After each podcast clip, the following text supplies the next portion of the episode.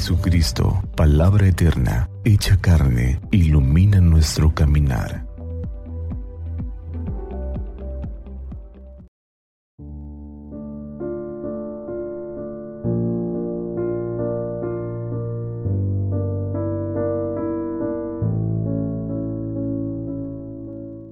Dieciocho de septiembre de 2022, vigésimo quinto domingo del tiempo ordinario. Lectura del Santo Evangelio según San Lucas. En aquel tiempo Jesús dijo a sus discípulos, Había una vez un hombre rico que tenía un administrador, el cual fue acusado ante él de haberle malgastado sus bienes. Lo llamó y le dijo, ¿Es cierto lo que me han dicho de ti? Dame cuenta de tu trabajo, porque en adelante ya no serás administrador. Entonces el administrador se puso a pensar, ¿Qué voy a hacer ahora que me quitan el trabajo? No tengo fuerzas para trabajar la tierra y me da vergüenza pedir limosna. Ya sé lo que voy a hacer para tener a alguien que me reciba en su casa cuando me despida. Entonces fue llamando uno por uno a los deudores de su amo. Al primero le preguntó, ¿Cuánto le debes a mi amo? El hombre respondió, cien barriles de aceite. El administrador le dijo, Toma tu recibo, date prisa y haz otro por cincuenta. Luego preguntó al siguiente, ¿Y tú cuánto debes? Este respondió, cien sacos de trigo. El administrador le dijo, Toma tu recibo y haz otro por ochenta. El amo tuvo que reconocer que su mal administrador había procedido con habilidad, pues los que pertenecen a este mundo son más hábiles en sus negocios que los que pertenecen a la luz.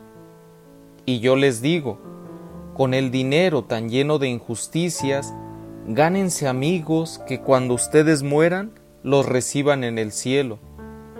El que es fiel en las cosas pequeñas también es fiel en las grandes, y el que es infiel en las cosas pequeñas también es infiel en las grandes. Si ustedes no son fieles administradores del dinero tan lleno de injusticias, ¿quién les confiará los bienes verdaderos? Y si no han sido fieles en lo que no es de ustedes, ¿quién les confiará lo que sí es de ustedes? No hay criado que pueda servir a dos amos, pues odiará a uno y amará al otro, o se apegará al primero y despreciará al segundo. En resumen, no pueden ustedes servir a Dios y al dinero. Palabra del Señor. Gloria a ti, Señor Jesús. En el relato que acabamos de escuchar, pudiera parecernos que Jesucristo ensalza a un administrador que presenta el carácter de un estafador, y sin embargo no es así. Jesús en el Evangelio nos invita a reflexionar sobre dos temas centrales en nuestra vida como discípulos, la fidelidad y la riqueza.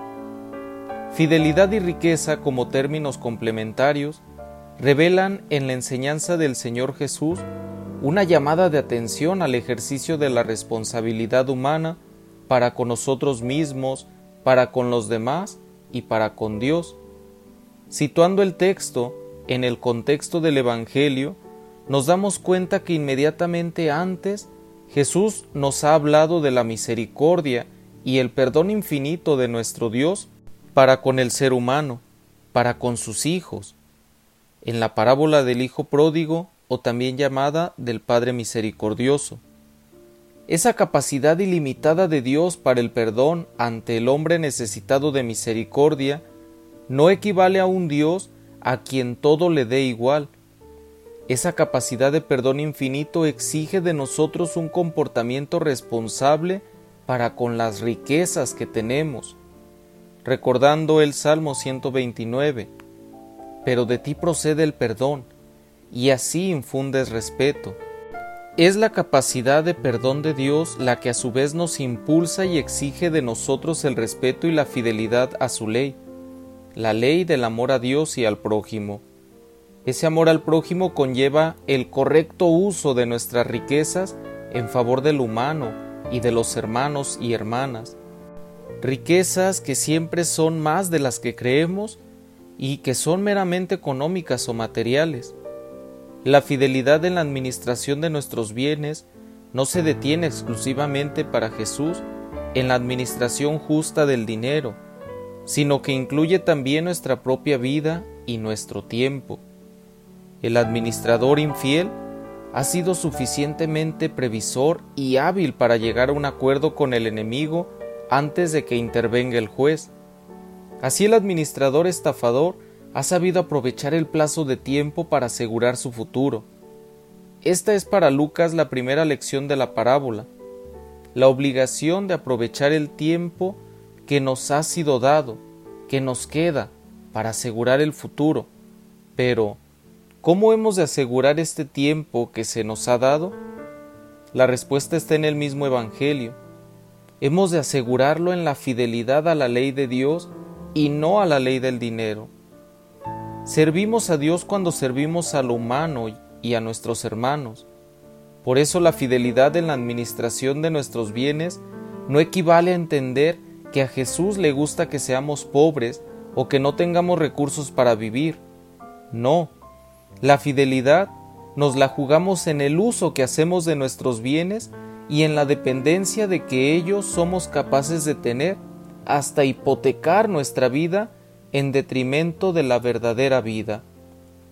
El administrador infiel da una buena lección de cómo se debe usar el dinero, distribuyéndolo de tal manera que llegue a todos y a todos asegure una vida mejor.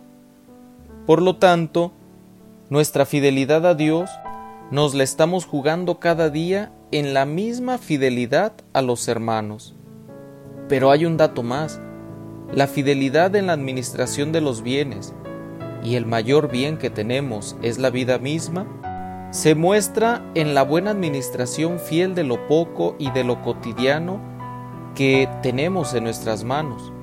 Es decir, ese Dios nos podrá confiar los bienes eternos al vernos caminar en la verdad de nuestra vida, administrando en verdad nuestros propios bienes, nuestra propia vida que Santa María de Guadalupe nuestra Madre nos cubra con su manto, y que iluminados por la palabra de su Hijo, tengamos un día lleno de bendiciones.